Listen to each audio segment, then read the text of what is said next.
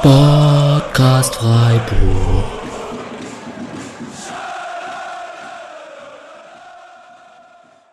Dann hallo und herzlich willkommen zur 220. Folge des Podcast Freiburg. Es geht Schlag auf Schlag. Ähm, es ist der Freitag nach dem Auswärtsspiel bei Olympiakos Piraeus. Wir haben 2 zu 3 gewonnen. Es war ein sehr ereignisreiches Spiel. Zumindest sind wieder ein paar Tore gefallen auf beiden Seiten und es gibt einiges zu besprechen.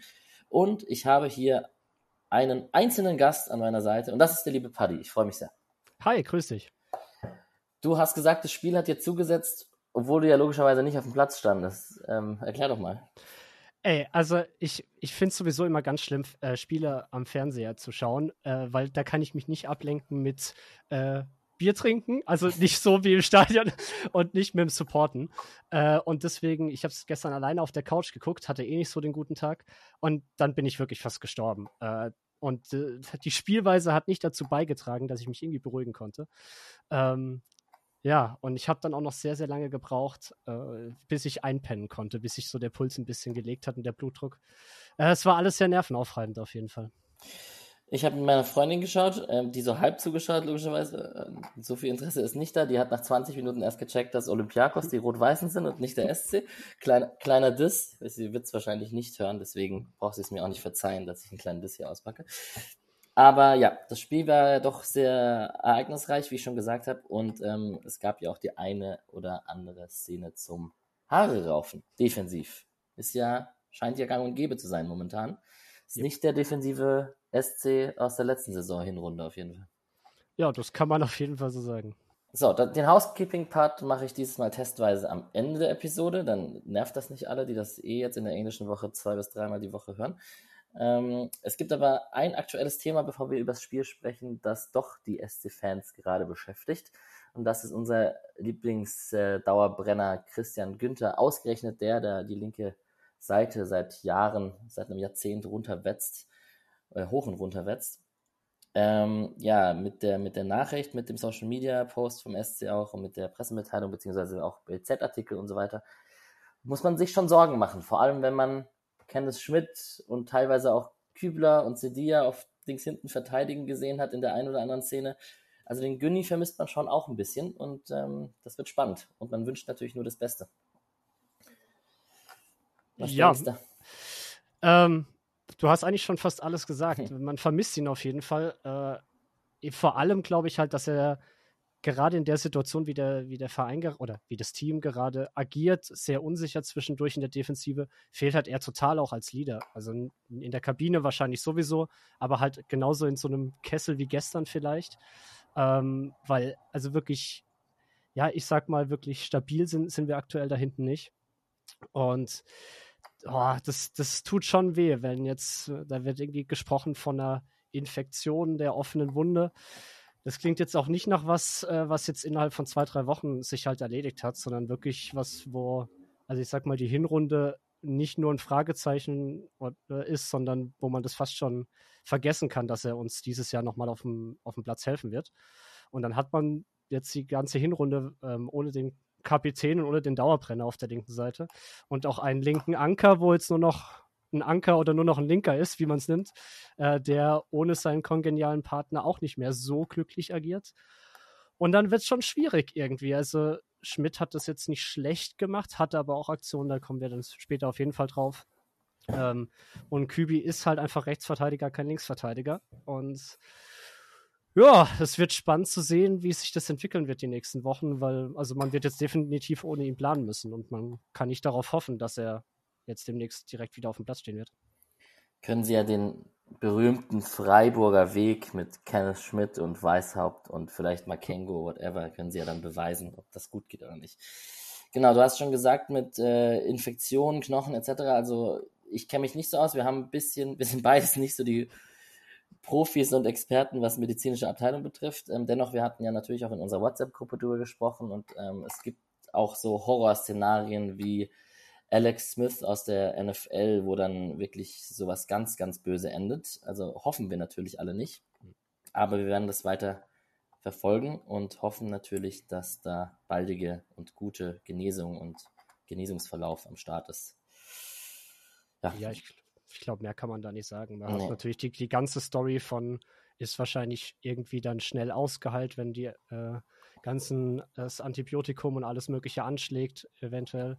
Aber man hat natürlich auch so Stories auch mit im deutschen Fußball mit Matthias Sammer damals mit seiner komischen Infektion, ja. die letztendlich dann auch sein Karriereende bedeuteten. Ähm, so weit wollen wir jetzt mal nicht gehen äh, und mal nicht hoffen, aber es ist halt solche irgendwie Infektionen und wer weiß, was da Blut, Knochen, keine Ahnung, da habe ich halt gar keinen blassen Schimmer.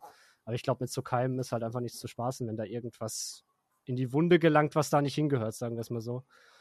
Und da kann man einfach nur die Daumen drücken, dass das möglichst bald deutlich äh, bergauf geht und dass er halt vor allem äh, regeneriert, egal jetzt mal vom Sportlichen abgesehen. Wäre es halt richtig bitter, wenn es so was Bescheuertes, in Anführungsstrichen, wie ein, ein, ein Unterarmbruch in einem Testspiel dazu führt, dass dann irgendwie ein Saisonausfall droht, womöglicherweise oder noch schlimmer. Ja.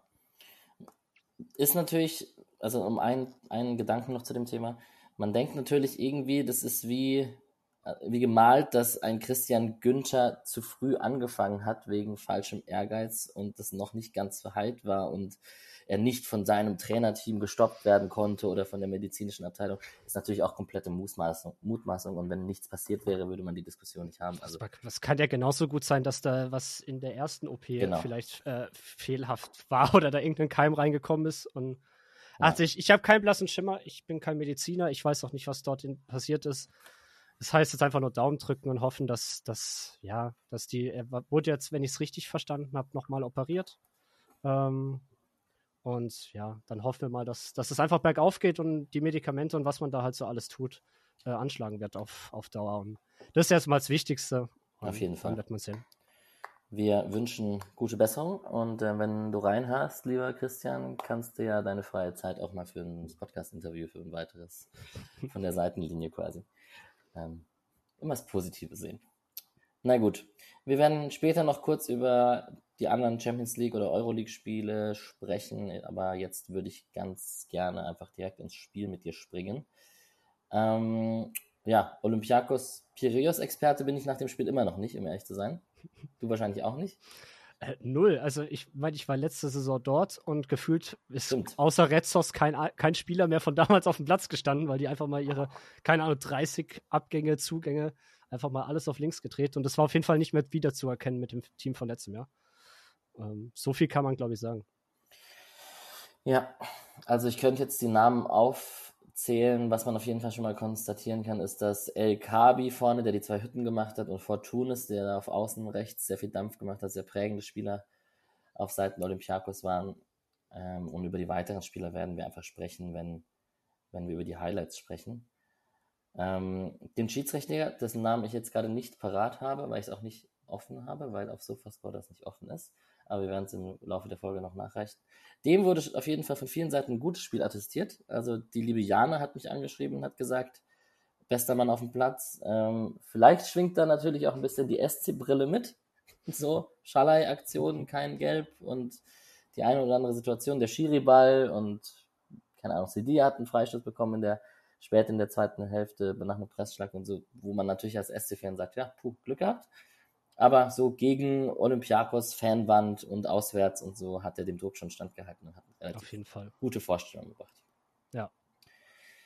Ja, und beim SC in der Aufstellung ähm, waren auf jeden Fall Gregoritsch verletzt und Gulde gesperrt und man musste ja erstmal hoffen, dass die ganzen angeschlagenen Spieler wie Lienhardt und Höhler, dass die alle fit werden nach dem Spiel äh, gegen Dortmund.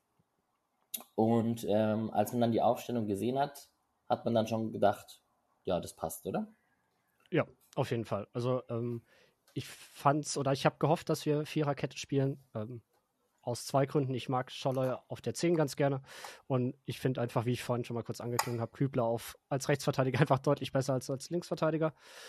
Und dann hat es ja fast schon, wenn, nachdem man, nachdem man die Aufstellung gesehen hat, muss man sagen, ja, passt.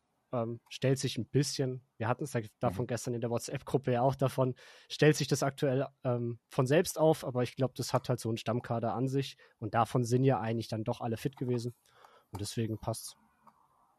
Ja, das stellt sich von selbst auf, ist natürlich Kritik, äh, also Wasser für die Mühlen, Wasser auf die Mühle für alle Kritiker des Transferfensters. Aber gut, ähm, ist schon ein bisschen so, klar. Also klar, und Philipp so, wie er jetzt reinkam in der letzten Zeit, sicherlich Ansprüche auch stellen irgendwann oder für sich selbst halt einfach. Und klar drücken da ein paar junge Spieler Adamu auf, auf Dauer und auf Sicht, aber man muss schon sagen, hm, acht, neun von elf Namen sind eigentlich gesetzt. Ja, und es war dann auch wichtig, dass äh, Chico äh, spielen darf. Der kann sich jetzt in der Euroleague die nächste Zeit ein bisschen austoben. Hat ja Wochenende jetzt als Zeit, um sich auszukurieren. Voll geil. Also aus Euroleague-Sicht gibt es Schlechteres, wie man gesehen hat, als ein fitter ja. Chico, der da die ganze Zeit rumrennen kann. Genau, Roland Schalay auf der 10 beziehungsweise in einer sehr freien Rolle ähm, ist ja dann oft trotzdem mit auf der rechten Seite mit Kübler, Doan, Eggestein und aber auch überall auf dem Platz zu finden gewesen, gegen den Ball super gallig. Ähm, Spoiler, wenn wir gleich über die Highlights sprechen, ist er einer der Namen, die am meisten auftauchen. Ich, also ich habe mir jedes, also erstmal vielen Dank an Nick für den Ticker auf Badische Zeitung Online. Und ähm, ja, wie oft Schalay Fouls gezogen hat in bester Höhler-Manier, habe ich letztens schon erwähnt. Und auch in diesem Spiel sehr unangenehmer Gegenspieler. Finde ich, find ich sehr geil, seine Form gerade. Ja, das, ich glaube, ich, ich würde es so richtig, also wäre ich Olympiakos-Fan gewesen gestern, ich hätte gekotzt. Also er, der, nicht nur macht er das Tor, sondern dann ist er auch die ganze Zeit gallig, zieht Fouls, macht ein paar Fouls und wenn er sogar einen Ellenbogen ausfährt, wird noch nicht mal faul gegen ihn gepfiffen. Also ich glaube, das wäre der Hassspieler Nummer eins gewesen gestern. Absolut. Absolut. So, und dann können wir, glaube ich, direkt in die Highlights springen. Ähm, ja, erstmal vielleicht noch davor, du warst dieses Jahr nicht dort, letztes Jahr warst du dort, auch einfach jetzt nicht hingefahren, weil es das gleiche Reiseziel ist und es vielleicht woanders hingeht oder hat es einfach auch so nicht gepasst? Oder? Äh, beides. Also äh, einerseits hätte ich schlicht keinen Urlaub bekommen, jetzt so kur kurzfristig, weil das erste Spiel, das war jetzt halt doch einfach ja. sehr, sehr schnell. Ähm, und ich hatte auch bis gestern Morgen beim Aufwachen überhaupt keinen Bock, da nochmal hinzugehen. Muss aber zugeben, nachdem ich gestern aufgewacht bin und gedacht habe, geil, heute ist Euroleague, da hat es mich dann schon ein bisschen genervt und gekribbelt, dass ich nicht da bin. Mhm. Ähm, weil ich wäre schon gern hingefahren, egal wie auch, ich sag es im Vergleich zu Nantes beispielsweise, eine komplett andere Auswärtsfahrt ist, wo man eher bedeckt war, äh, die ganze Polizeieskorte zum Stadion und zurück und eine sehr aufgeheizte Atmosphäre und überhaupt so nicht wirklich willkommen gewesen. Ähm, trotzdem ist es dort ein cooler Hexenkessel, der live schon sehr, sehr viel Spaß macht. Mhm. Vor allem, wenn man gewinnt. Und äh, vor allem, wenn man als kleiner Gästeblock dann Gefühle hat, dass man ausgepfiffen wird. Äh, das ist immer ein sehr, sehr, das treibt einen immer an im Block. Und äh, das hat, fand ich dann gestern schon sehr schade, das nicht miterlebt zu haben. Ähm, aber alles in allem, ich habe es schon mal erlebt, deswegen war es jetzt auch nicht ganz so schlimm. Unser neues Home Wohnzimmer bei Olympiakos Piraeus, zweite Sieg in kurzer Zeit. Genau, die wollen nicht mehr gegen Freiburg gelost werden, glaube ich, in naher Zukunft. Wird bestimmt auch hitzig im Rückspiel. Ähm, hitzig ging es auch direkt ins Spiel. Ich finde, beide Mannschaften sind voll offensiv raufgegangen. Der SC direkt beim gegnerischen Anpfiff ist Höhler, glaube ich, einen 40-Meter-Sprint angezogen, um ins Pressing zu gehen und so. Ich finde generell, man hat, wie das ja oft so ist, mit der Doppelbelastung oder der Dreifachbelastung, dass man das zu so einer frühen Phase noch nicht so merkt, kräftetechnisch, und alle Spieler 90 Minuten ackern können und das vielleicht eher ein Thema, äh, ein Thema wird für Oktober, November, irgendwann, wenn es hart auf hart kommt. Ja. Ja. Und in der sechsten Spielminute gibt es eigentlich schon das, den größten Aufreger oder einen großen Aufreger. Was macht der Grifo da im eigenen Strafraum? Wenn ich es nur wüsste, ich glaube, das weiß er selbst nicht. Also, äh, äh Nee, ich habe keinen blassen Schimmer. Eben springt der Ball halt sowas von komisch weg und er, also, keine Ahnung, richtig. Ich glaube, er will ihn mit der Sohle mitnehmen und trifft ihn irgendwie mit der Fußspitze oder irgendwas. Das, das kann so. gut sein und spielt ihn halt eigentlich perfekt dem, ich weiß jetzt nicht, wer es aber ich glaube, El Kabi war es direkt, ähm, der dann auch direkt versucht zu schießen. Ähm, ja, Gott sei Dank steht äh, Matze direkt dann dort auf der Linie und kratzt den irgendwie noch raus, weil Arthur wäre nicht hingekommen in dem Moment. Ja. Also und der Spieler liegt ja noch quer. Ja, stimmt, ja, ja. genau. Und dann gibt es ja sogar noch einen Na Nachschuss, äh, wo dann der, oder der, der Ball prallt irgendwie ganz komisch ab, fliegt nochmal nach oben. Äh, Grifo köpft ihn zweimal raus. Grifo köpft ihn raus, weil Artus dann auch daneben greift. Das ist ein absoluter Tovabo. Und dann äh, blockt, ich glaube, Eggestein war es ganz ja. zum Schluss dann noch mit einer Grätsche zur Ecke. Und ich glaube, dann waren alle wach. Ja. Also sowohl äh, die SC-Spieler als auch ich auf der Couch und auch gefühlt das ganze Stadion in Piräus, was auf einmal komplett eskaliert ist dann schon. Alle wach, bis auf der Innenverteidiger von Olympiakos, Freire, Freire, keine Ahnung, ähm, in der neunten Minute. Aber da kommen wir gleich zu. Ja. Ähm, aber die Szene da in der sechsten Minute eigentlich schon Sinnbild äh, dieses Spiels, weil es war echt auch fehlerbelastet. Christian Streich in der Pressekonferenz danach auch gesagt, dass das auf dem Niveau selten passiert, dass auf beiden Seiten so Schnitzer passieren. Ja. Und ähm, genau, wenn diese Fehler nicht passieren wären, wenn diese Fehler nicht passiert wären, dann hätte das Spiel auch einfach ganz lange nur Null stehen können. Und weil so viele Großchancen wurden gar nicht rausgespielt auf beiden Seiten. Total. Also eigentlich sind wirklich fast alle Chancen, die vor allem in der ersten Halbzeit entstanden sind, wirklich nur durch Fehler äh, der, der Hintermannschaften ähm, passiert. Und ansonsten ist wirklich, wie du gerade gesagt hast, es gab eigentlich jetzt so keine riesigen Chancen, wenn man das, wenn man das ausklammert. Yes. In der achten Minute hat Schaller das erste Foul gezogen, wie auch in der zwölften Minute, wie auch in der sechzehnten Minute. Das macht sehr viel Spaß. Aber in der neunten Minute war viel wichtiger, was Schalai betrifft. Ähm, ich habe schon gesagt, der gegnerische Innenverteidiger mit einem zu kurzen Rückpass. Ähnlich wie später Kenneth Schmidt. Und Schalai sprintet dazwischen. Schaut übrigens vor dem Abschluss sogar, ich habe es in den Highlights nochmal genau angeguckt, schaut einmal kurz hoch, also über, über eine Passoption hat, was ich sehr cool finde, weil das irgendwie auch für den Schallei momentan spricht. Der ist jetzt nicht so im Kopf durch die Wand ego-zockermäßig unterwegs, sondern der ähm, ist auch mannschaftsdienlich, einfach, einfach gerade in richtig, richtig guter Form, mit, mit Leistungsträger momentan bisher. Und macht dann aber trotzdem sehr guten Abschluss links unten ins Eck. Ich fand trotzdem, dass der gegnerische Torhüter nicht perfekt aussieht, weil ich dachte, wenn er im ersten Moment direkt komplett rauskommt, könnte er den noch haben und dann bleibt er so auf halber Strecke stehen. Naja. Ja, exakt der gleiche Gedanke. Ähm, weil er ist sich nicht sicher, soll er raussprinten, macht dann sogar noch ein paar Schritte wieder zurück, nur um dann doch auf Scholloy zuzulaufen, dann ist halt viel zu spät. Ja. Trotzdem fand ich es ähm, erstaunlich, wie Scholloy ihn macht, weil den mit rechts mit der Innenseite ins linke lange Eck hast nicht den perfekten Winkel. Also den mit links äh, zu spielen, er ist halt kein Linksfuß, aber äh, wäre es sicherer gewesen, rein von der Schusstechnik her. Deswegen den trifft er dann trotzdem sehr, sehr gut. Ähm, aber hätte, hätte auch schief gehen können. Aber ist ja nicht, ist ja nicht passiert. Also, also daher alles easy. Genau, dann sein Jubel hier mit den Armen rechts und links. ähm, er hat quasi den Smiley, wo man diesen, diesen fragenden Smiley, ich habe es vom Account vorhin gepostet, den hat er quasi personifiziert. Ähm, ach, der legt sich schon auch gerne an. Ich ja. mag das ja. Ja, also vor allem schön immer in, in äh, vor allem in anderen Stadien. Also sei es jetzt damals schon in Bochum beim ähm, Halbfinaleinzug ähm, oder jetzt auch so, ach, ich, äh, also wie gesagt, ich würde kotzen als gegnerischer Fan einfach. 100 Prozent. Und äh, ja, als eigener Spieler feiert man ihn halt. Vielleicht ist es tatsächlich so ein Spieler, der seine Energie eher auch so durch Auswärtsfans und Auswärtsspiele zieht. Das macht ja nicht jeden schlechter, das macht ja auch viele besser.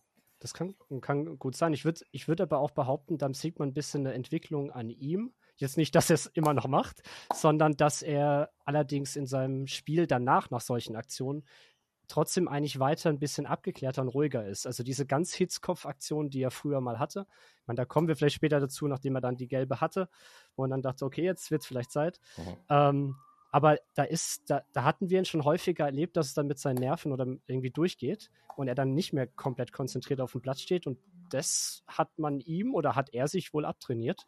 Und da merkt man auf jeden Fall eine Entwicklung. Ja, ja, ja. Genau. Wir haben in der 14. Minute hat sich Kübi gut durchgesetzt auf rechts, der auf Schaller gespielt hat. Da gab es eine Ecke am Ende. Ich wollte das jetzt erwähnen, weil Kübi echt, also Klar, er ist aber im 2-2 später nicht ganz unbeteiligt und als er Linksverteidiger war, hatte er dann auch seine Probleme, aber hat auch ein Spiel mit sehr vielen guten Aktionen gehabt, also ein bisschen Licht und Schatten. Aber ich äh, bin ja großer Kübi-Fan und äh, ist ja auch schon ewig dabei und ähm, kämpferisch und auch fußballerisch totale, total gute Leistung eigentlich, wenn man diesen 1-2-Fehler da halt weggeht, die aber auch spielentscheidend sein hätten können. Klar. Ja. So, Flottes Spiel habe ich hier stehen, irgendwo in der 15. Minute. Es gab ein Fernschüsschen von Masuras in der 15. auch noch ähm, den Atubolo leicht klatschen lässt. Und jetzt verbinde ich jetzt direkt mit der Frage, weil das hatten wir auch thematisiert. Man achtet ja jetzt, oder ich zumindest, ich kann mal von mir selbst sprechen, ich achte jetzt schon sehr genau auf jede Aktion von Atubolo.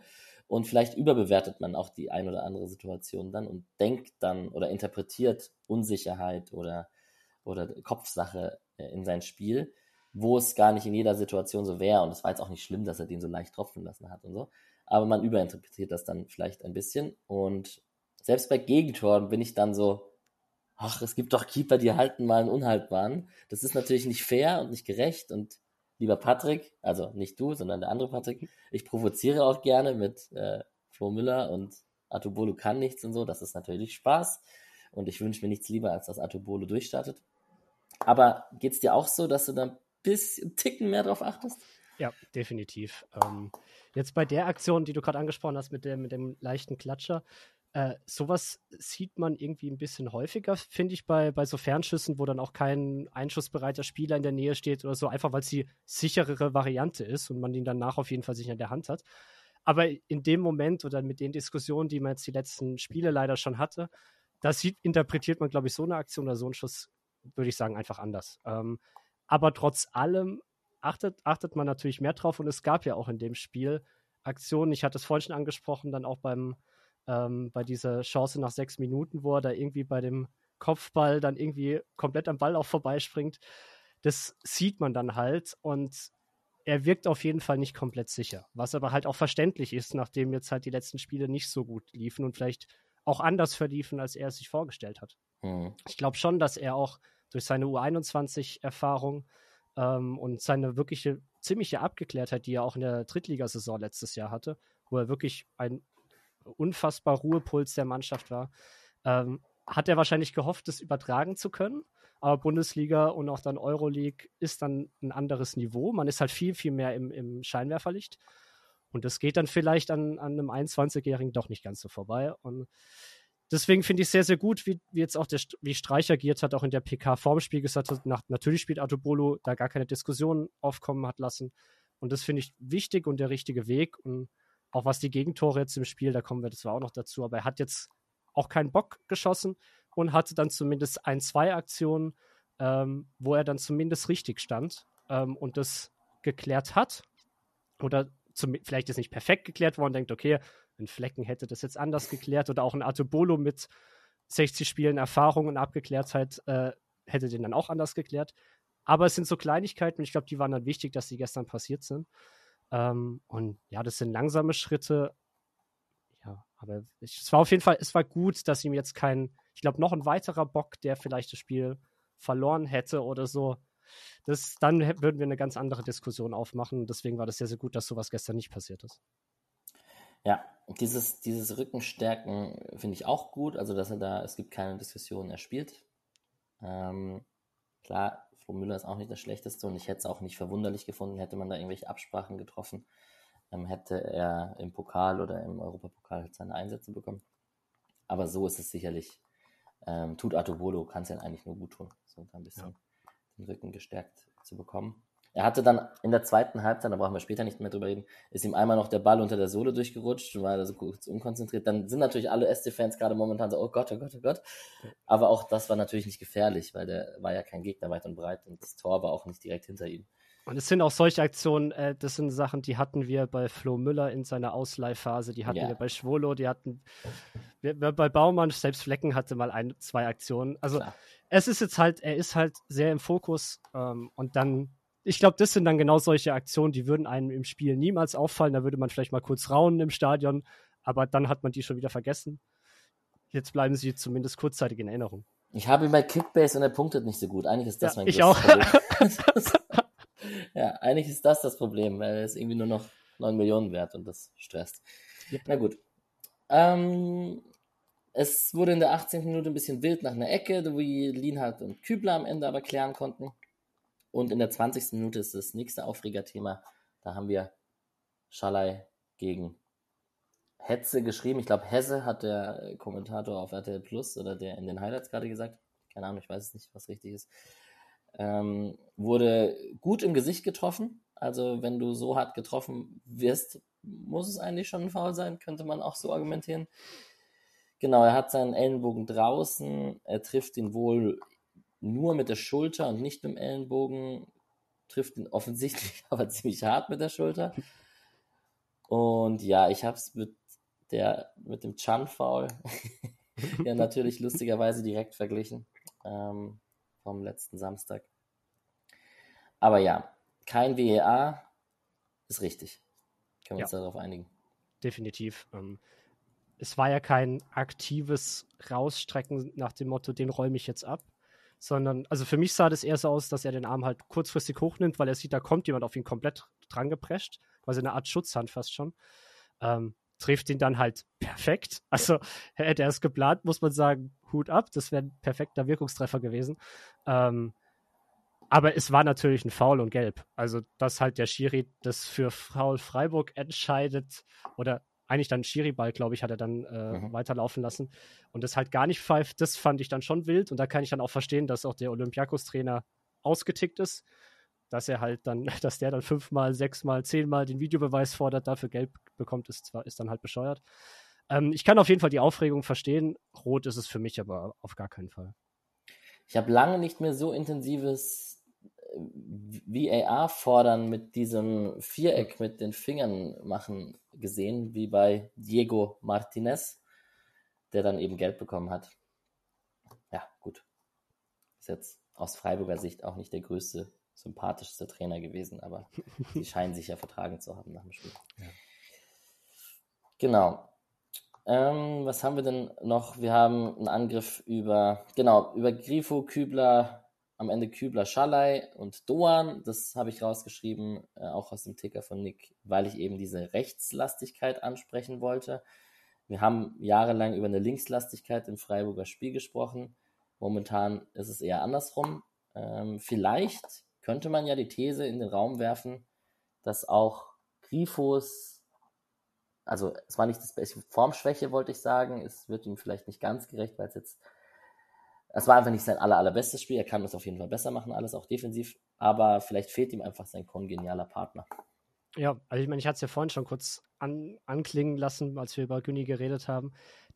Man merkt schon da einen Unterschied. Man muss dazu sagen, Winscher hat auch die letzte Rückrunde ja nicht so gut ges noch gespielt wie in der Hinrunde. Ähm, trifft auch viele Spieler zu, aber bei ihm ist es doch ein bisschen aufgefallen.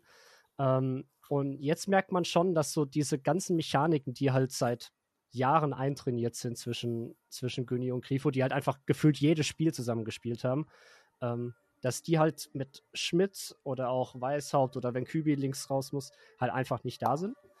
Und ähm, das merkt man schon. Und er war aber auch davon abgesehen allerdings auch unglücklich in vielen Aktionen. Also diese Unkonzentriertheit da in Minute 6, aber auch in vielen Pässen, die nicht richtig ankamen. Hm, war nicht sein bestes Spiel. Also ich glaube, darauf können wir uns auf jeden Fall einigen. Allerdings macht er später noch was sehr, sehr Gutes äh, und sehr Abgeklärtes und deswegen, wenn er, wenn es auf ihn ankommt in wichtigen Situationen, war er dann trotzdem da. Vor, kann man ja vorgreifen, den Elver so zu machen, ähm, obwohl es nicht sein bestes Spiel ist, ist natürlich auch einfach eine individuelle Qualität, ja. die halt noch viel krasser ist, dass man einfach mit einzelnen Aktionen und Standards kennen wir auch, Elfmeter gehören zu Standards dazu, ähm, ihn einfach auf dem Platz haben möchte. Ja, auf jeden Fall. Ich finde, man hat es ja auch äh, nochmal, man hat es ja letzten, letzten Samstag gegen Dortmund auch gemerkt, äh, als er reinkam, war das Spiel dann doch eine andere Dynamik und er ist halt trotz allem, selbst wenn er nicht perfekt drauf ist, kann er halt immer noch dieser Unterschiedsspieler sein und ist halt rein technisch und rein fußballerisch einer der Besten im Kader. Und deswegen passt es dann schon. Da können dann halt auch solche Spiele durchaus trotzdem mal passieren, die nicht perfekt laufen. Yes. In der 25. Minute schießt Fortunes, sehr präsenter Fortunes über das ganze Spiel, aus äh, 13 Metern mittig aufs Tor und trifft Kübler auf der Brust. Da kann man Kübi mal kurz, also klar beschweren sich die Gegner und fordern einen Handelfmeter, aber da hat Kübi halt, so wie man es mittlerweile im Profifußball in Perfektion oft sieht, die Arme hinterm Körper verschränkt und kann gar nicht am Arm getroffen werden. So. Es sieht halt so bescheuert aus. Ne? Ja. Mich nervt es brutal, dass sowas nötig ist, aber er hat er halt perfekt gemacht, hat sich perfekt mit seinem Oberkörper in die Schussbahn geworfen. Ja. es gab darauf eine Ecke, die Julian Schuster Gedächtnisecke nur ein bisschen zu hoch an die Latte. Yep. Guck, auch da denke ich mir, Atubolo sieht nicht so ganz Ja, glücklich ja, aus. aber Und- genau, genau das gleiche auch wieder gedacht. Und ach, ich weiß nicht, da sieht, da sieht wahrscheinlich 90% aller Keeper sehen bei so einer Aktion einfach schlecht aus, wahrscheinlich. Ja. Ja. Weil äh, der kracht ja oben an die Latte, also alles easy. Hat er gesehen, dass er da dran klatscht. Raus, aber rausgelasert. Genau, aber ja, das, es sieht halt doof aus, weil er geht zuerst ein bisschen raus, weil er natürlich erwartet, dass da ein Ball in den Fünfer kommt. Ähm, und dann steht er halt blöd, springt dann dadurch nicht richtig hoch. Das heißt, er bewegt sich quasi gar nicht in, in, in die Vertikale und dann kracht der Ball halt einen Meter hinter ihm an die Latte. Es sieht halt einfach doof aus, aber ich glaube halt auch wieder, wenn, wenn das Flecken passiert, wird man meinen, ja, hat er jetzt Glück gehabt. Genau. Und dann wird man nicht weiter drüber nachdenken. aber wenn er ihn so kassiert hätte, wäre das Geschrei groß gewesen. Äh, auf jeden Fall. Ja. Auf jeden Fall. Naja. Das, ich habe die Befürchtung, diese Diskussion, wie man Atubolos äh, Situation äh, bewertet, wird uns noch ein bisschen begleiten. Ja. Und man will ja, also ich wünsche mir ja eigentlich ein Spiel, wo er mal vier, fünf Glanzparaden auspacken kann, aber das würde ja wünschen, ich würde mir wünschen, äh, das würde ja bedeuten, dass ich mir wünschen würde, dass der Gegner zu solchen Schusschancen kommt.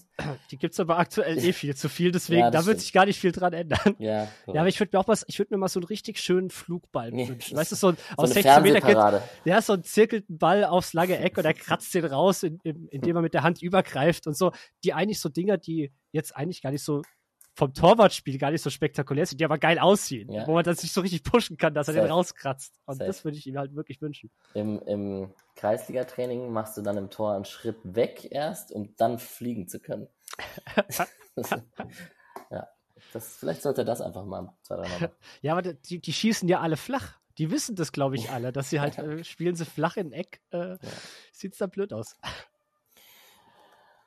Alright, in der 32. Minute hat Schalay wieder ein Foul gezogen. In der 35. Minute hat El Kabi gelb bekommen nach einem Foul an Lienhardt. Relativ hart, wenn man es mit Schalay davor vergleicht, aber klar, ähm, also viel wichtiger in der Situation war wahrscheinlich, dass Lienhardt nichts passiert ist, weil man war ja ein bisschen vom, vom Dortmund, von der Endphase noch ein bisschen vorsichtig. Im Nachhinein wissen wir, er konnte weiterspielen. Genau.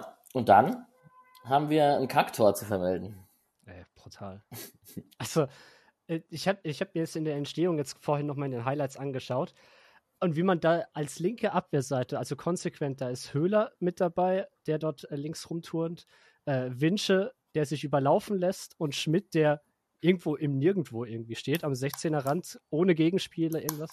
So eine Mannschaft erstmal auf der Seite blank stehen lassen kann, dass die, ich weiß jetzt gar nicht, wer es, ich glaube, Fortunis war es, Mhm. natürlich war es Fortunis, klar. Äh, oder? Ja. Es war Ähm, Fortunis, auch wenn wahrscheinlich Fortunis im Folgentitel als Fortuna auf Freiburger Seite steht. ähm, also der viel zu viel Platz, der, der darf halt äh, nie den Raum bekommen, dort zu laufen, der darf nie den Raum bekommen, zu flanken. Und dann fliegt der Ball in die Mitte, eigentlich keine schlechte Flanke, aber da haut Lienhardt aber sowas voll von über den Ball oder am Ball vorbei.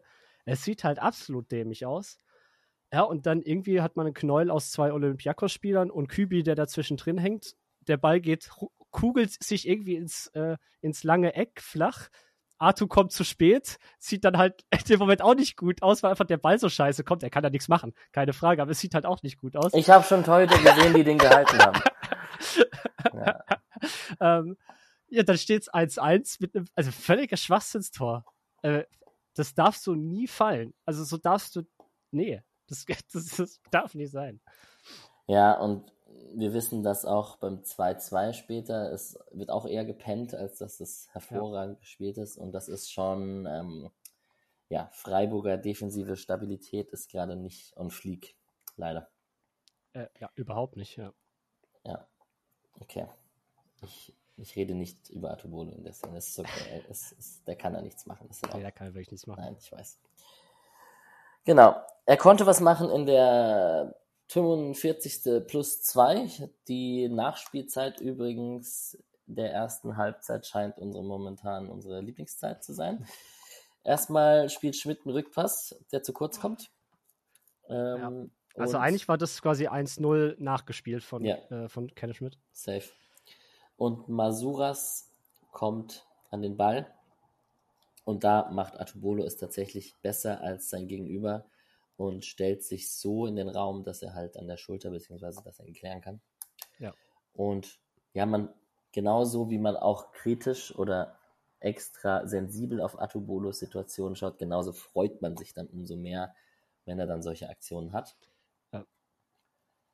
Genau. Ja, ich ich habe ich hab bei der Aktion wirklich diese zwei Sekunden, die äh, da aufs Tor gelaufen wird, hatte ich nur gedacht, bitte, bitte, irgendwie mach, mach dich breit, irgendwas, lass den Ball irgendwie von dir abklatschen, lass dir nicht dadurch jetzt das Tor reinhauen. Und es hat, der Schuss war jetzt auch nicht besonders gut, aber das ist ja egal. er steht einfach sehr gut, er macht sich groß, er geht, er knickt nicht irgendwie ein, er lässt sich dann halt natürlich im Endeffekt ein bisschen anschießen. Ja. Aber genau das sind solche Aktionen, wo ich denke, das war gut, dass er dort stand, hat es dann wirklich gut gemacht. Ähm, man kann natürlich davor diskutieren, muss er, muss er da auch konsequent rausgehen, wie auch der Olympiakos-Keeper in, in der sechsten Minute, ähm, damit der äh, das mit Masuras erst gar nicht äh, so frei ähm, und so eine gute Schussposition hat. Trotzdem, er macht es dann gut. Ähm, und ja, da kann man wirklich mal sagen, das, war so, das sind solche Aktionen, die braucht er und da braucht er mehr davon. Safe. Genau, und dann gab es in der 49. Minute, muss man sagen, ähm, beziehungsweise 45 plus 4, einen Elfmeter für, Freiburg. Auch hier hat sich äh, Freiburg eher über die rechte Seite ganz gut durchgespielt und rausgespielt. Lienhardt, Kübler, Eggestein, Höhler waren alle beteiligt.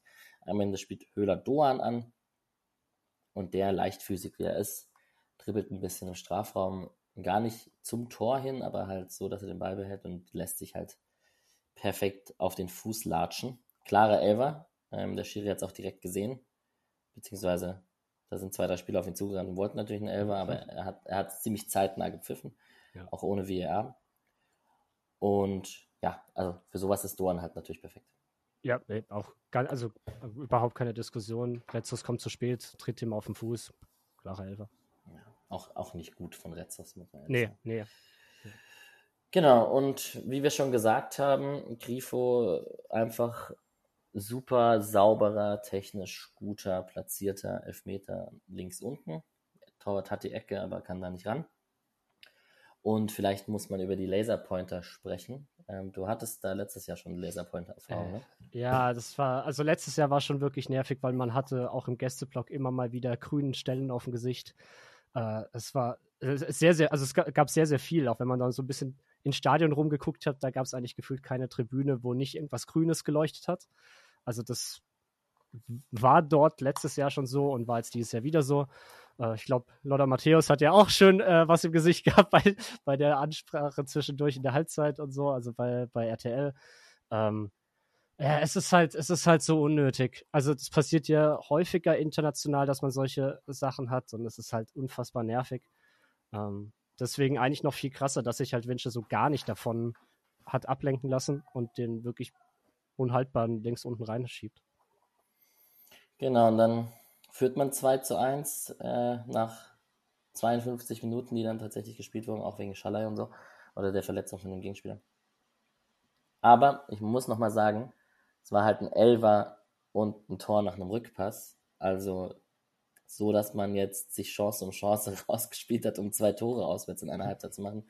So war es halt auch nicht. Nee, gar nicht. Also eigentlich hatte man bis auf den etwas, ich sag mal, den, diesen Fernschuss von, von Scholloy äh, aus 18 Metern zentral, der aber auch sehr zentral in den Armen des Torhüters landet, hatte man halt eigentlich keine wirkliche Chance. Und da hat man, wurde man wirklich bei beidem eigentlich wirklich eingeladen. Ähm, und hat dann halt von den Fehlern profitiert und die ausgenutzt, äh, die auf der Gegenseite nicht komplett ausgenutzt wurden. Ich glaube, so kann man die erste Halbzeit und vielleicht auch die zweite äh, fast schon zusammenfassen. Yes. Dann springen wir direkt in die zweite äh, Podence für Biel auf Olympiakos Seite, Wechsel, zweiter Wechsel, ähm, schon auf Olympiakos Seite. In der 48. Minute Faust, schon wieder eine Atobolo-Aktion. Ich achte, ich achte wohl zu viel drauf. Es tut mir leid. Aber er faustet einen Ball weg, von dem ich eigentlich denke, er kann ihn fangen. Und da haben wir auch drüber geschrieben, er macht halt, er will halt keine Fehler machen und will dadurch eher Risikovermeidung haben und das sorgt dann dafür, dass er halt eher faustet als ihn fängt zum Beispiel. So kam das rüber. Wurde dann nicht richtig, richtig gefährlich, ähm, ist kein Tor daraus entstanden oder so, aber ähm, ich habe es trotzdem erwähnenswert. Ja, es, es, es sieht halt, äh, also ich kann es verstehen, dass er ihn fausten will, anstatt irgendwie dann doch ihn nicht komplett zu fangen oder so, ja. aber es sieht dann halt doof aus, wenn er ihn ins Zentrum quasi boxt, fast schon. Und ja. da muss, muss er ihn halt aus dem 16er hauen, äh, also weit aus dem 16er oder zur Seite. Es ist dann halt, das ist aber, aber wie gesagt, ich glaube, das, das fällt einem jetzt halt auch einfach ja. krass auf. Safe. Es gab zwei Ecken für den SC. Die erste war kurz auf Höfler, flach, oder relativ flach, ähm, wurde nochmal zur Ecke geblockt. Ähm, die zweite war lang auf Ginter, der nicht genug Druck drauf bekommt und der Torwart kann ihn halten. In der 50. Minute habe ich, ähm, also Nick hat es auch ähnlich äh, geschrieben im Ticker, aber das war diese sehr, sehr gute Ballstaffette übers Zentrum, so konterartig mit Schallei, der tropfen lässt und dann spielt man über links und am Ende schießt Grifo gefühlt Höhler ab, anstatt ihm flach zu passen. Ja. Aber das war spielerisch mal ein, wie sagt man das? Man, was, man könnte jetzt, man könnte böse sein und sagen, das war einer der wenigen Aktionen, wo Pässe mal ankamen in ja, der zweiten Halbzeit in der Phase. aber nee, das war wirklich schön. Das war ein dann, Lichtblick, wollte ich sagen. Ja, aber das war dann genau so eine Grifo-Aktion, ähm, weswegen das nicht sein bestes Spiel war, wo er zu den Pass gar nicht einschätzen konnte. Die Idee war gut, aber die Ausführung war halt lang nicht auf dem Niveau, was man von ihm gewohnt ist. Also irgendwie in den Rücken von Höhler und dann halt sehr stark. Also er konnte da gar nichts mit anfangen mit diesem Ball. Ja. Was wirklich schade war, weil bis dahin war es wirklich schön gespielt. Wollte, glaube ich, nicht zu Höhler, sondern zu einem anderen spielen, aber auch das. Naja. Dennoch gute spielerische Aktion und auch da nochmal betonen, Schallei in dieser Zehner-Position schwimmend eigentlich überall auf dem Platz zu finden. Das, ja. das gefällt schon sehr gut und das kommt irgendwie seinem Spiel auch entgegen. Ich mag ihn auch super gerne auf der Schiene und außen, weil er da auch für viel Wirbel sorgt. Aber wenn du da Doan hast in einem 4-2-3-1 auf der rechten Außenposition, dann ist das schon sehr nice. Gehe ich komplett mit. Ja. Genau. Gelbe Karte für Schmidt in der 52. Minute und in der 55. Minute wurde er dann auch ausgewechselt für Sildia. War Schmidt, also man kann es mir nicht verübeln, ob wenn er nervös war auswärts in Olympiakos, aber also glaubst du, dass das Nervosität auch vor einem jungen Spieler war oder glaubst du einfach, er muss sich auch noch qualitativ ein bisschen rantasten? Beides. Ich ja, glaube, also kann schon sein. er ist halt noch jung, braucht, braucht auch die Erfahrung. Ähm, er war halt, er hat sehr konsequent gefault und eigentlich war es krass, dass er erst in der 52. die gelbe bekommt, weil es gab davor schon ein, zwei Aktionen, wo er einfach nicht ganz schnell ist, nicht hinterherkommt, der, der Gegenspieler wäre durch. Ähm, deswegen, ja, er, aber ich fand's okay. Also mir ist, ich fand, mir ist jetzt auch kein Riesenbock aufgefallen. Er hatte es so ein, zwei Mal, wo er einfach nicht perfekt steht und natürlich hatte man, na gut, keinen Riesenbock. Gerade eben habe ich noch beim äh, 1-0 gesagt, wie schlecht er da im Raum steht.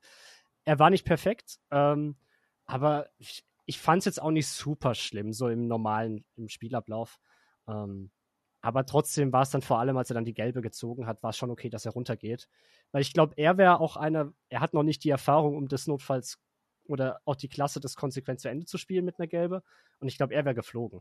Also da wäre, weil ihm wäre genauso ein, zwei Fouls nochmal passiert und dann wäre er einfach mit Gelb-Rot vom Platz gegangen. Und deswegen war das schon richtig, dass, dass es das Streichen dann auch direkt rausnimmt. Ja, das haben wir alle so gesehen in der WhatsApp-Gruppe und das haben offensichtlich auch das Trainerteam so gesehen, dass, ja. dass es gefährlich werden könnte. Genau. 55. Minute möchte ich Chico Höfler erwähnen. Hm, Sidia und Grifo werden da ein bisschen leicht überspielt auf links und vor allem Grifo ähm, springt da so in, den, in die Flanke rein und lässt sich dadurch halt sehr leicht, sehr leicht ausspielen. Und Staubsauger Chico ähm, wuchtet sich da rein und klärt den Ball zur Ecke. Und generell, ich habe eine Situation aus der ersten Halbzeit jetzt nicht erwähnt, wo es so, da habe ich ihn den deutschen Busquets genannt, obwohl ich FC Barcelona hasse, aber ähm, kann man ja trotzdem mal sagen, diese, diese Bewegung als Sechser, Kreisliga Alex spielt selber Sechser, also hat schon einen leichten Idolcharakter, was er da manchmal auf engem Raum gegen ein, zwei Spieler macht, sich dreht, sich aufdreht, defensiv, er räumt da echt viel ab und so. Ich ich finde, ich find Vorgriff, so, sorry, Vorgriff, ja. er ist bei dem einen oder anderen als Spieler des Spiels genannt worden. Zu, zu Recht. Ich finde auch, ich finde es einfach krass. Also, das ist vielleicht gerade ein guter Moment, um mal ganz allgemein zu sagen, wie, ich meine, das sagen wir zwar häufiger, aber wie krass die Entwicklung von Chico Höfler einfach ist. Wenn man da wirklich mal so er mittlerweile fast zehn Jahre zurückdenkt, wie es gefühlt keine Situation gab, wo er irgendwie kritisiert wurde äh, von Fans und überhaupt. Und oh Gott, das ist ja kein Bundesliga-tauglicher Spieler. Und was hat Streich nur an ihm? Und mittlerweile ist er halt über, also weder wegzudenken, noch hat er sich halt auch einfach so krass gesteigert, auch fußballerisch, und hat so eine Abgeklärtheit entwickelt, gerade in diesen Tripling-Aktionen, wo, wo er von ein, zwei Spielern gepresst wird. Ich finde es wirklich, wirklich krass. Also der hat wirklich ein Riesenniveau. Und mhm. deswegen, Herr Nagelsmann, falls Sie die Episode hören, ja, hier äh, mit ihm den EM-Titel holen. Ich glaube, du hattest das ja auch in die, die Gruppe geschrieben. Das ist so ein, ein, ein wirklich saustarker Sechser mittlerweile geworden. Und da bin ich selbst, weil ich habe Höfler selbst früher häufig kritisiert und ich bin, ich freue mich einfach jedes Mal bei solchen Aktionen, bei solchen Spielen, äh, ihn zu sehen, weil das eine wahnsinnige Entwicklung hat und was, er wird halt auch irgendwie gefühlt nicht schlechter. Ich meine, er ist jetzt auch nicht mehr der Jüngste und er ist eigentlich die letzten Jahre besser geworden. Also, weil ich gerade den Vergleich zu Kreisliga Alex äh, gemacht habe, er ist genauso alt wie ich. Und jetzt Spoiler-Alarm mit meinen 33, ich werde schlechter. Ich war schon besser und fitter. Und ähm, er mit seinen fünf Kids, keine Ahnung, die scheinen ja. ihn jung zu halten, was ich, ich auch nicht verstehen auch. kann. Aber ja, das ja. ist also wirklich, wirklich krass. Also deswegen, sorry für den, für den, für den kleinen Exkurs, aber das muss ich mal loswerden. Ja. Nee, das ist vollkommen gerechtfertigt. Und ähm, also umso bitterer, dass er in dieser Form jetzt fehlt und sich zu so einem, also dumm zu so einem Foul hinreißen lassen. Ja, es war schon dumm. Also es war schon, es war schon unnötig. Aber ähm, genau, der wird halt, das ist jetzt nicht so, dass ich mir Sorgen mache, dass Röhl oder Keitel sich da festspielen in der Zeit, wo er gesperrt ist, weil sobald er halt fit ist und in den Euroleague-Spielen spielt er halt, der ist halt einfach ja. Leistungsträger pur. Ja. Genau, es gab danach gute Doan gegen Pressing-Aktionen, wo er ein, zwei Mal den Ball wieder gewinnt. Auch der leicht verbesserte Form zu den Anfangsspielen, würde ich sagen. Also der ist ja nicht ganz so, ganz so perfekt in die Saison gekommen. Es wurde Jovetic für Masuras eingewechselt. Die sind auf zwei Stürmer gewechselt. Olympiakos in der 60. Minute. Ähm, Eggestein hat einen Fernschuss äh, rausgeballert und dann kam am Ende, äh, drei Minuten später, nicht am Ende, kam dieser Schiedsrichterball, wo der ange angespielt wurde, wo sich die Olympiakos-Fans natürlich auch aufgeregt haben. Aber das ist nun mal die Regel. Genau, und man kann vielleicht sagen, so krass viele Chancen gibt es halt wirklich nicht zu besprechen, bis auf die Tore. Also ja, also ich würde vielleicht noch gerade noch kurz äh, in der die ersten Minuten ähm, hatte äh, Sildilia die Position dann von, von Schmidt direkt eingenommen. Yes. Und man hat noch mit Viererkette gespielt und das lief nicht ganz so gut. Und dann hat man äh, umgestellt und hat Kübi und er haben die Seiten getauscht. Ähm, und ab da muss ich leider sagen, hat mir Kübi nicht mehr ganz so gut gefallen. Ähm, es war gefühlt das komplette Gegenteil äh, von dem sehr, sehr guten Spiel davor, ähm, was dann er hat dann, hatte irgendwie auf der linken Seite gar nicht mehr den Zugriff gehabt. Und dann wurde, wurde auch Olympiakos drückender. Es gab zwar nicht diese ganz Großchancen lange Zeit, aber trotzdem haben die sich sehr, sehr festgespielt äh, dort vorne und vom SC kam nicht mehr viel Entlastung und die Bälle, die man hatte, sind nach ein, zwei Pässen direkt wieder verloren gegangen. Und das war, da, da ist auf jeden Fall dann mein Puls gestiegen ein bisschen und da war es wirklich schwer zum Zuschauen äh, weil ich gedacht habe, wenn das, wenn das so weitergeht, dann fängt man sich eins. Und, ähm, ja. Und so war es ja dann auch bald. Ja. Also, ja, das mit Kübi, ja, das stimmt. Ich würde es aber noch einordnen mit einer guten Costas Fortunes rechten Seite. Auch Rodinei hat da als Rechtsverteidiger dann einmal später ganz am Ende da dieses gute Dribbling, da wo er dann auf Jovetic passt. Ja, ja. Ähm, genau, das, das, also es lag auf einer guten rechten Seite von Olympiakos, aber ähm, oh, ich glaube, irgendjemand hat mich mal angeschrieben und hat gesagt, Olympiakos wird Olympiakos ausgesprochen. Stimmt kann das? Sogar sein. Das kann sogar ja. sein. Ich habe letzt, nach der, nach der Folge von einem Jahr habe ich Ärger bekommen von, von jemandem. Ähm, ich Sagen wir einfach noch Piräus. Ja, sehr gut. Von den Griechen. der griechischen gegnerischen Mannschaft. Okay, ähm, Schalay hat zu einem Fallrückzieher angesetzt in der 66. Minute, den er sich selbst hochgelegt hat. Spricht vielleicht für sein Selbstvertrauen momentan. Ähm, genau, und hat dann in der 68. Minute eine gelbe Karte bekommen für einen Pressschlag, wo er auch vier Gegner getroffen hat. Hm. Schaller ist und bleibt ein richtig unangenehmer Gegenspieler. Also ich glaube, es wäre der Hass-Gegenspieler so, weil schnell und quirlig und lässt sich aber auch manchmal etwas leicht fallen, spielt aber auch physisch. Also kriegt man schon das Kotzen als Gegenspieler. Ja, absolut, absolut. Genau, aber du hast es schon erwähnt, der Druck der Griechen wurde größer. Und wie das Tor dann aber am Ende fällt in der 74. Minute, ist mehr als ärgerlich. Äh, total. Also, das, das ist so einfach.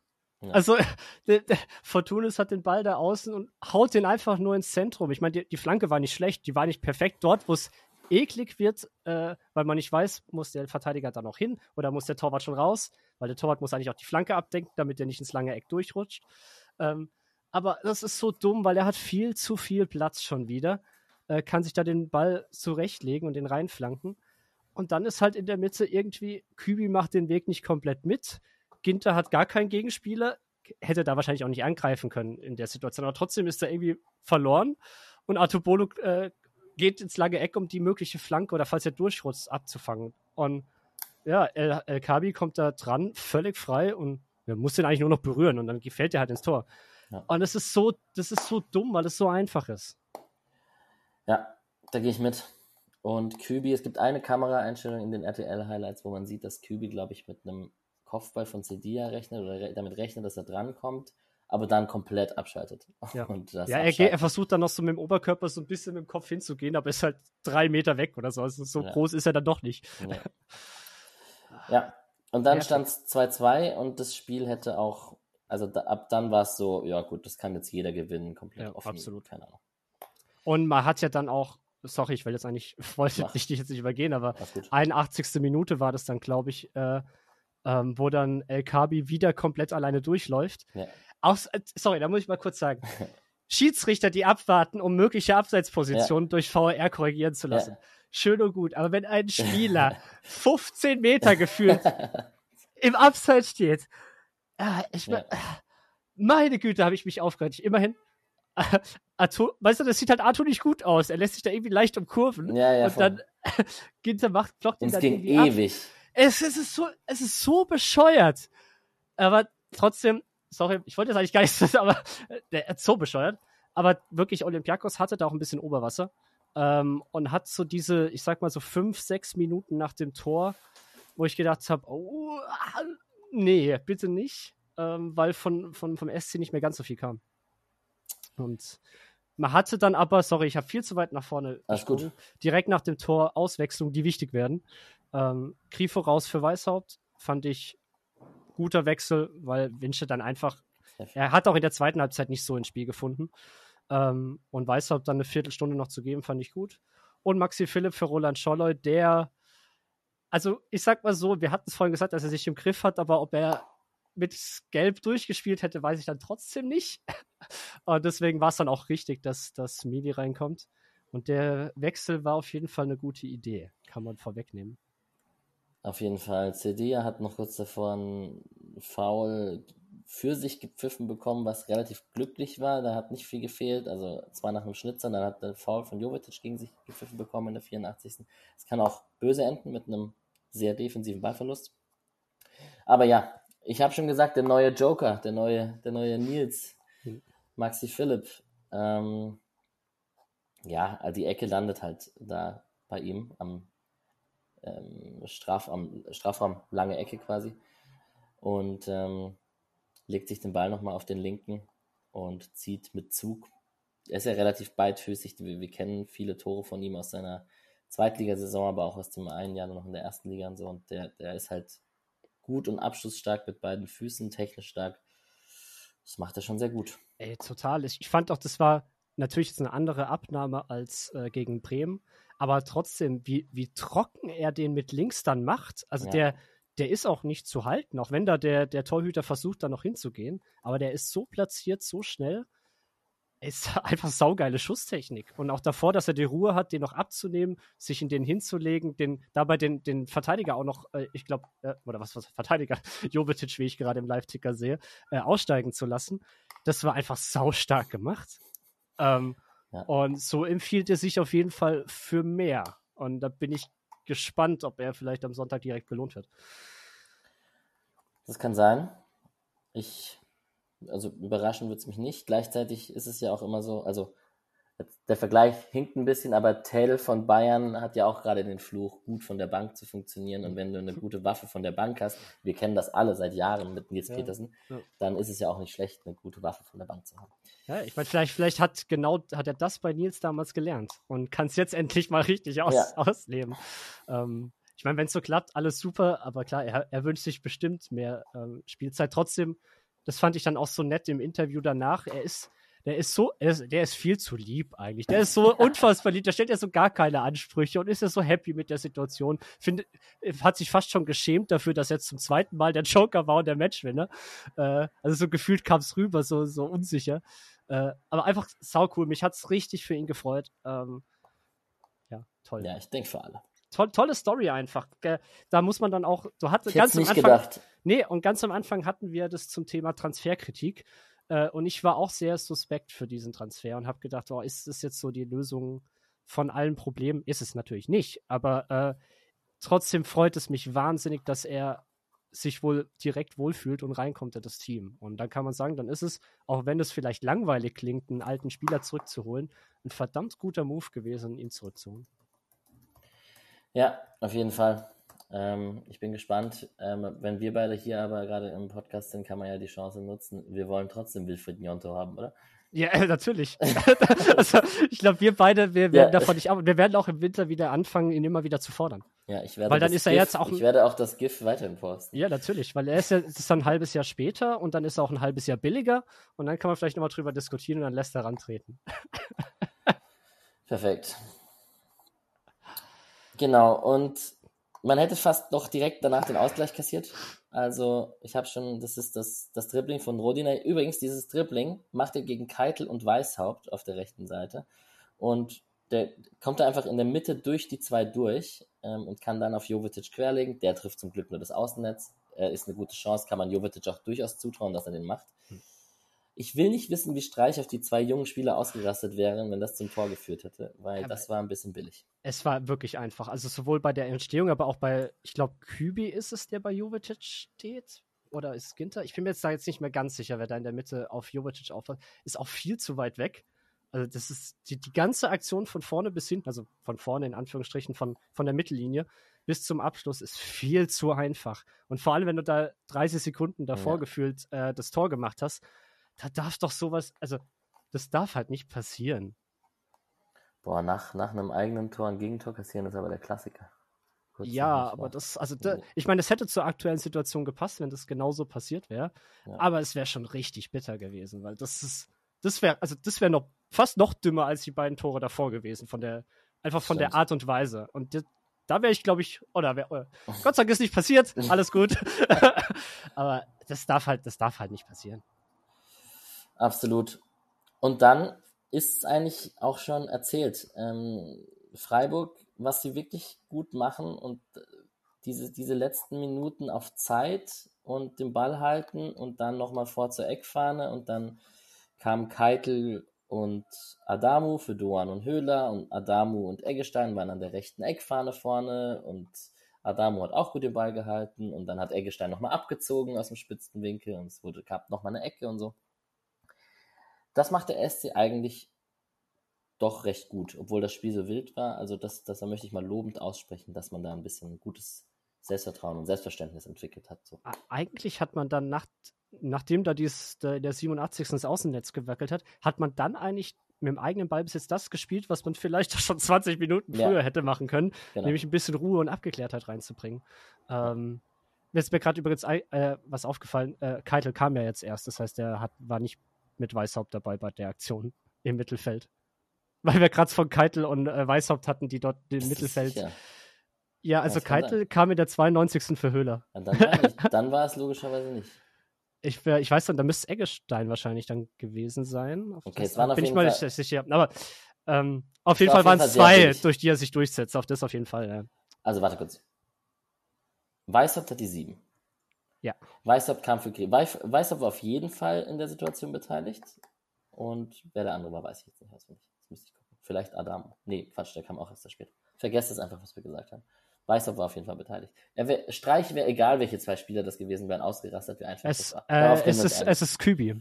Okay. Ah, nee, es ist Ginter. Es ist Ginter sogar. Ich habe jetzt die Szene gerade im Hintergrund mal aufgemacht. Stark. Es ist, äh, Ginter ist links außen mit Weißhaupt und äh, ähm, er geht einfach durch beide durch. Okay. So. Genau. Gut. Haben wir das live geklärt, ja. so, so wie das auch manchmal sein kann. Genau, und dann hat man 3-2 gewonnen. Der Jubel war groß. Ähm, es wurde wieder SCF Richtung 700 Fans mhm. geklatscht. Äh, die machen ihr obligatorisches Bild da. Ähm, Grüße an Marcel.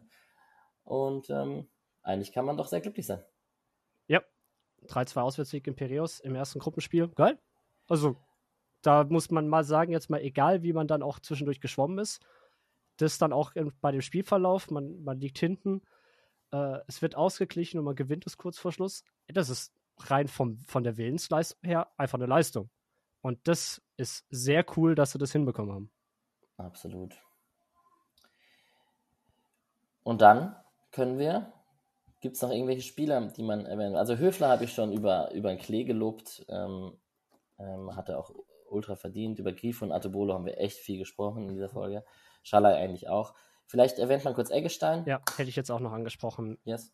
Weil, Shoot. Ich finde ich find, äh, sehr cool, wie er in dieser mh, hm, Phase agiert aktuell. Er, er wirkt deutlich abgeklärter als in der letzten Saison.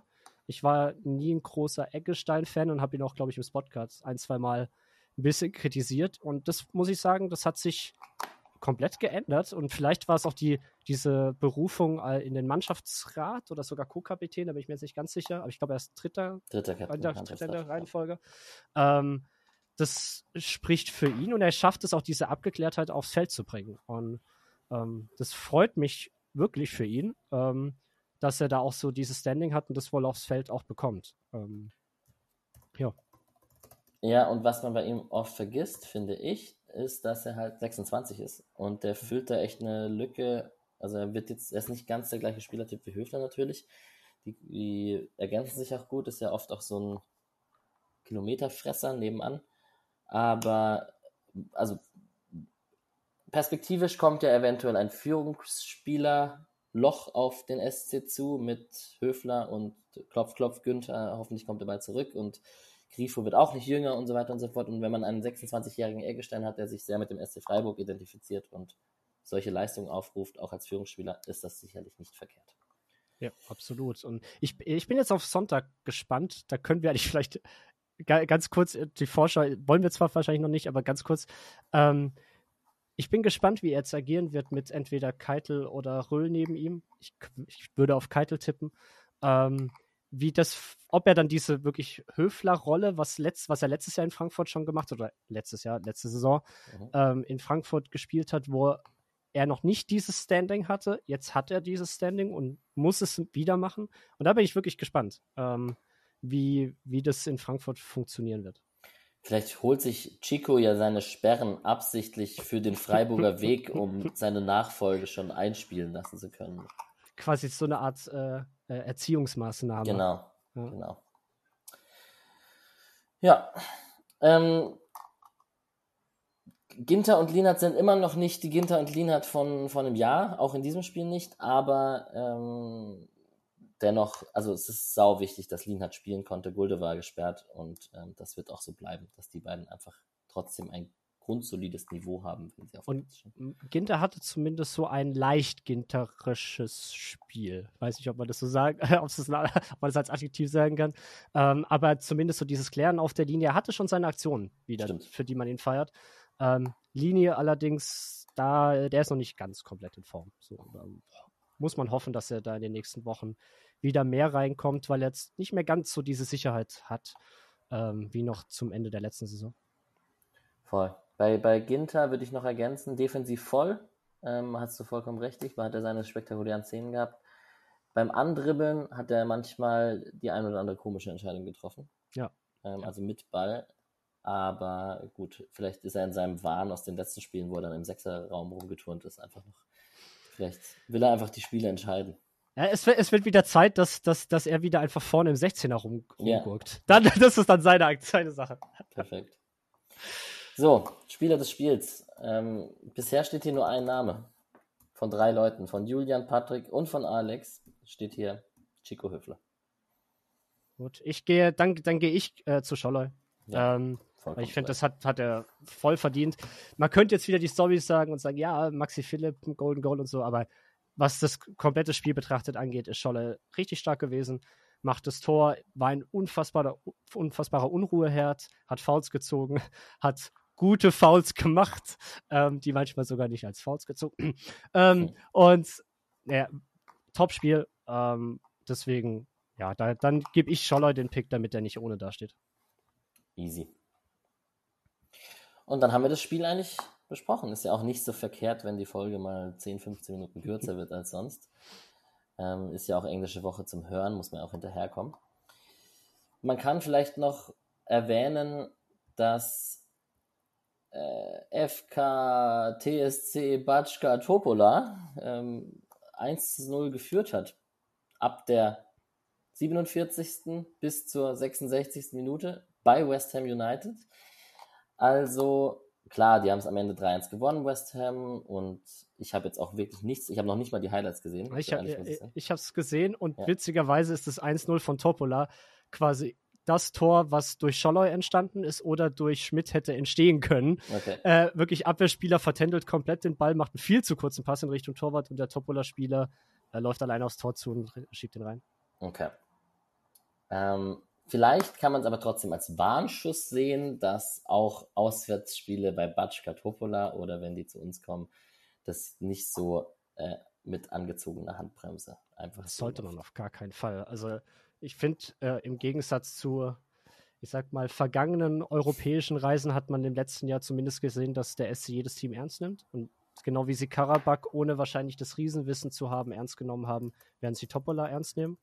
Ähm, und auch zu Recht, weil ich glaube, der Anspruch vom SC ist schon zu überwintern im europäischen Wettbewerb. Und dann musst du diese beiden Spiele gegen Topola ernst annehmen und im besten Fall auch positiv gestalten. Weil West Ham wird sehr schwer, glaube ich. Ähm, die wollen im europäischen Wettbewerb weit kommen, gehe ich davon aus, weil sie jetzt kein Premier League-Titelanwärter ist. Ich glaube ja. schon, dass die Euroleague äh, die, der Wettbewerb ist, äh, wo sie die meisten Titelchancen haben, einfach als, als Club. Ähm, und deswegen, das wird schwer. Und Olympiakos zu Hause hat man auch noch nicht geschlagen. Also die werden bestimmt am fünften Spieltag mit ein bisschen Wut im Bauch, je nach auch Tabellenkonstellation, könnte das ein sehr, sehr heißer Ritt werden.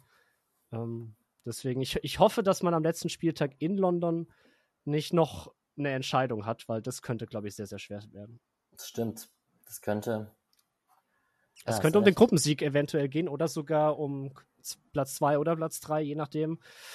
Ähm, du hast recht, das, dieser Spieltag am fünften Spieltag könnte, also wenn man es wenn so hofft, auf jeden Fall ein Entscheidungsspiel werden. Das, ja. das wäre ganz cool. Und dann hätte ähm, man den sechsten ein bisschen hätte man eine schöne Auswärtsreise, und dann machen, darf, wo jeder gut drauf ist. Und dann darf Makengo gegen Kudus und Tilo Kera spielen. Ja, genau. Und dann darf auch Florian Müller spielen. Sehr gut. Stark. Okay, dann würde ich das Euroleague-Thema zumachen. Ähm, lustigerweise gibt es ja von den anderen Themen gar nicht so viel zu besprechen, weil unsere Leihspieler logischerweise nicht äh, aktiv am Ball waren in der zweiten Liga und in Belgien und auch nicht in der ersten Liga, lieber Kevin Schlotterbeck, tut mir leid. Wir haben die anderen SC-Teams, da kann ich nur kurz aufs Wochenende blicken und euch sagen, was die Partien sind. Also die SC-Frauen jetzt, haben jetzt spielfrei am Wochenende, spielen nächste Woche gegen den MSV Duisburg um 18.30 Uhr auswärts, also in zehn Tagen, neun Tagen, wann auch immer es hört. Acht Tagen. genau. Am, am Sonntag auf jeden Fall. Ähm, die hatten jetzt ein Freundschaftsspiel gegen die zweite vom FFC, gegen die Männermannschaft, haben sie 0 zu 4 verloren. Ich habe kurz geschluckt, weil ich dachte, hä, warum verlieren die ein Spiel gegen FFC? Wahrscheinlich hat der FFC 2 gar keine zweite Mannschaft der Frauen. Weiß ich nicht auswendig. Ähm, haben auf jeden Fall ein Testspiel gehabt. Ähm, ich habe auch schon mal gegen eine Frauenmannschaft eine gute gespielt und klar, dass, dass das Ergebnis dann auch manchmal so ausgehen kann, ist natürlich einfach so mit den körperlichen Voraussetzungen. Wollen wir die, wollen wir die FIFA-Diskussion aufmachen, die auf Twitter rundgeht? Nee, ich glaube nicht. Ich glaube, da, da, müssen wir nicht äh, die ah. aufmachen. Äh, ja. Vielleicht, ich, ich, will, ich, will, ich will einfach einsteigen und mit Kurazika rasieren und dann ist. Geil. Dann sollen, sollen die alle, die, die angepisst sind, dass man jetzt Frauen in einem virtuellen Fantasy-Modus spielen kann und die gute Werte haben, äh, sollen die halt rumheulen. Ja. Ich bin da komplett bei dir, falls ich das noch erwähnen muss. Ähm, die zweite Mannschaft spielt jetzt am Sonntag zu Hause gegen Ingolstadt um 16.30 Uhr. Da wird es wahrscheinlich nicht so viel los sein, weil logischerweise die erste Mannschaft eine Stunde später gegen Frankfurt spielt. Das überschneidet sich mal wieder fabelhaft. Terminierung, ey, ich, ich, also ich glaube, die machen das einfach extra, weil die keinen Bock haben, dass die aktive Fanszene dabei ist oder so oder überhaupt. Aber es ist ja, es ist so dumm. Also, das ist auch wieder, es wird ja bei Überschneidung Frauen- und Männermannschaft gibt es ja auch schon wieder diverse Überschneidungen, die so im Raum stehen. Es nervt halt unglaublich. Ja, und wie ist der Spielplan in der dritten Liga? Also es wäre auch durchaus möglich, die am Samstag oder am Sonntag früher oder so spielen zu lassen, oder? Ich e ehrlich gesagt, das weiß ich jetzt nicht aus dem Stegreif. Ähm, ich glaube aber, dass da auch die meisten Spiele sind samstags. Ähm, ja. Ja, Eins also, ist heute, die meisten sind morgen, also am Samstag um 14 Uhr. Und dann Vielleicht und dann ist es so es gibt Sonntag sogar noch ein 13:30 Spiel, was und, auch noch okay und wäre. Und ein 19:30 Spiel. Dresden, äh, aber ein Derby wird an einem Sonntagabend gespielt. Dresden-Aue. Ja. Oder ist das Derby? Auf jeden Fall, ja. das ist ein Ostduell. Ja. Ähm, also, vielleicht ist auch so nach dem Motto Freiburg-Ingolstadt, äh, die erste SC-Mannschaft spielt in Frankfurt. Da muss man so gefühlt gar keine Polizisten abstellen nach Freiburg, weil auch von Ingolstadt wird jetzt nicht viele Leute da sein. Ja. Naja, trotzdem natürlich schade für Menschen, die irgendwie das eine, also für Auswärtsfahrer, die dann in Freiburg vielleicht noch hingegangen wären, sowieso, aber auch für Leute, die es einfach vom Fernseher verfolgen hätten. Die ja, ja total. Genau. Und die U19 spielt am Sonntag gegen Astoria Waldorf. Äh, das habe ich in der letzten Folge schon erwähnt. 14 Uhr auswärts, auch am Sonntag übrigens, also äh, SC Freiburg Sonntag. Ähm, beide mit sechs Punkten gestartet in die Saison, also ist zumindest mal ein relativ wichtiges Spiel zu einer frühen Phase in der Saison. Und dann reden wir zum Abschluss noch kurz über Eintracht Frankfurt. Nick ist leider nicht am Start, der komischerweise nicht so motiviert ist für das Spiel, was wir gar nicht verstehen können, wenn seine zwei Lieblingsvereine aufeinandertreffen. Ähm, Glück, schlägt Glücksburg zu. Hoffentlich, hoffentlich. Ich will, ich will mal wieder in Frankfurt stehen und ein geiles Spiel erleben.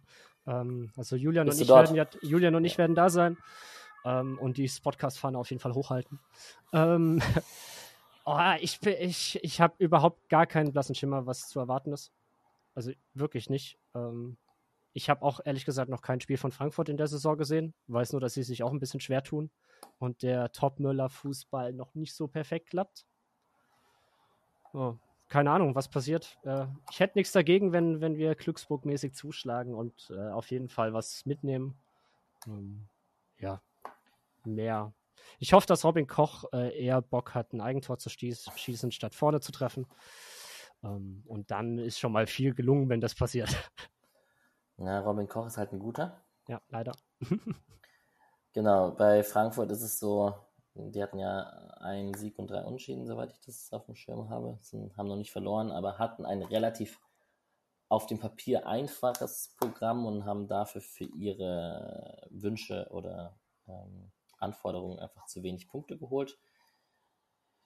Ja, ich bin gespannt. Ich halte eigentlich, also klar, die haben ein bisschen jetzt ein Offensivproblem mit keinem richtigen guten Stürmer, der Kolomor nie so spät gegangen ist und es dann mit dem Ersatz nicht geklappt hat. Sehen auch viele Frankfurt-Fans sehr kritisch. Aber generell am Anfang der Transferperiode mit Skiri und Koch und so war ich eigentlich eher beeindruckt von den Spielern, die sie geholt haben. Die, die, müssen sich halt erst finden und auch der neue Trainer muss irgendwie, die, die haben anscheinend eine gute Ballzirkulation jetzt. Jetzt erzähle ich wahrscheinlich Sachen, die Nick viel besser erzählen könnte. Aber ähm, spielerisch scheint das verbessert zu sein, aber es verliert halt auch ein bisschen im Knipser und die letzte Eingespieltheit. Aber das ist natürlich ziemlich normal. Vielleicht ist das ja unser Trumpf, weil die haben wir. ähm, also, die also die, die Spieler, die letztes Jahr da waren, die stehen bei uns noch auf dem ja, Platz, würde ich damit sagen. So, so kann man sagen, ja. ja. Ähm, ich fände es schön, wenn man mal die Null halten könnte. Ob das jetzt ausgerechnet in Frankfurt passiert, weiß ich nicht. Aber das ist mein Wunsch und deswegen sage ich ein 0 zu 1 auswärts. Wer das Tor macht, ist mir eigentlich wirklich scheißegal. Hm. Doan macht's, komm. Das wäre schön. Das würde ich mal wieder gönnen. Ja. Äh, ich, doch, komm, ich, ich tippe immer positiv. Deswegen, wir gewinnen 2-1 durch Eigentor von Robin Koch und ein Tor von Maxi Stark. Philipp, der in der Startelf stehen wird. Das ist, äh, das sage ich, der wird Sonntag beginnen. Stark. Ähm, damit hast du den gleichen Tipp wie Julian und Patrick hat 2 zu 1 für Frankfurt getippt. Skandal. Genau. Ich glaube, wir haben es. Kurz, und knack, kurz und knackig in einer Stunde 15 für so ein torreiches Spiel, aber doch ganz gut. Ich finde, wir beide haben das ganz hervorragend gemacht. Ist das sowieso? Da gibt es gar keine Diskussion. ähm, genau, es gibt eine Kick-Tipp-Runde in den Shownotes, die ihr mitmachen könnt, wenn ihr die ganzen Spiele, die ich vorhin erwähnt habe, auch von den anderen Mannschaften des SCs tippen wollt mit uns. Ihr könnt den Podcast unterstützen über PayPal und Patreon. Auch dafür gibt es jeweilige Links in den Shownotes. Ähm, es, für alle Spenden, die reingekommen sind, wollen wir uns herzlich bedanken. Und ähm, wir wünschen euch allen ein schönes Wochenende, eine gute Fahrt nach Frankfurt für die, die hinfahren, eine gute Rückfahrt für die, die noch in Griechenland sind und ein Wochenende dran gehängt haben. Gibt es bestimmt auch den einen oder anderen. Und genau, allen anderen ein schönes, entspanntes Wochenende. Jo, macht's gut. Ciao. Danke, Patrick.